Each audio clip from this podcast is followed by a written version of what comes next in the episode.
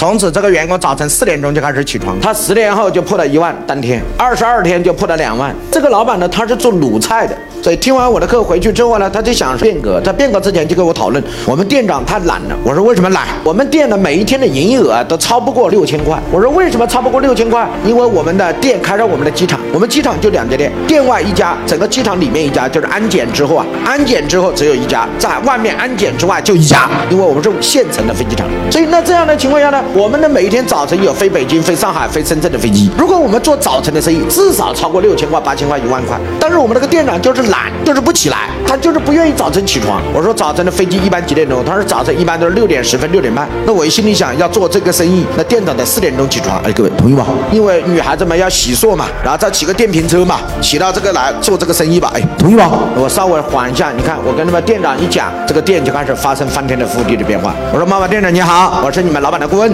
今天我来跟你来谈一下关于如何帮助你成功。哎呀，他说也没用了，就这么多了，都差不多了。我说是这样的，你现在一天最高营业额多少？他说没有了，也就五六千吧。我说我以六千为限，你超过六千的部分，我代表老板付你百分之三十提成。他说不可能的。我说我跟你老板商量好了，就是百分之三十。他说是利润吗？我说不是，营业额。你讲完，他说那你用白纸黑字写下来。店长第二天早晨四点钟起床，他十年后就破了一万，当天二十二天就破了两万，当天一天两万减去他过去一天六千，乘以我给他的提成百分之三十，所以那一天他可以拿到一点四万，乘以多少？百分之三十可以拿到四千两百元。记住，这是一天，而过去他一个月。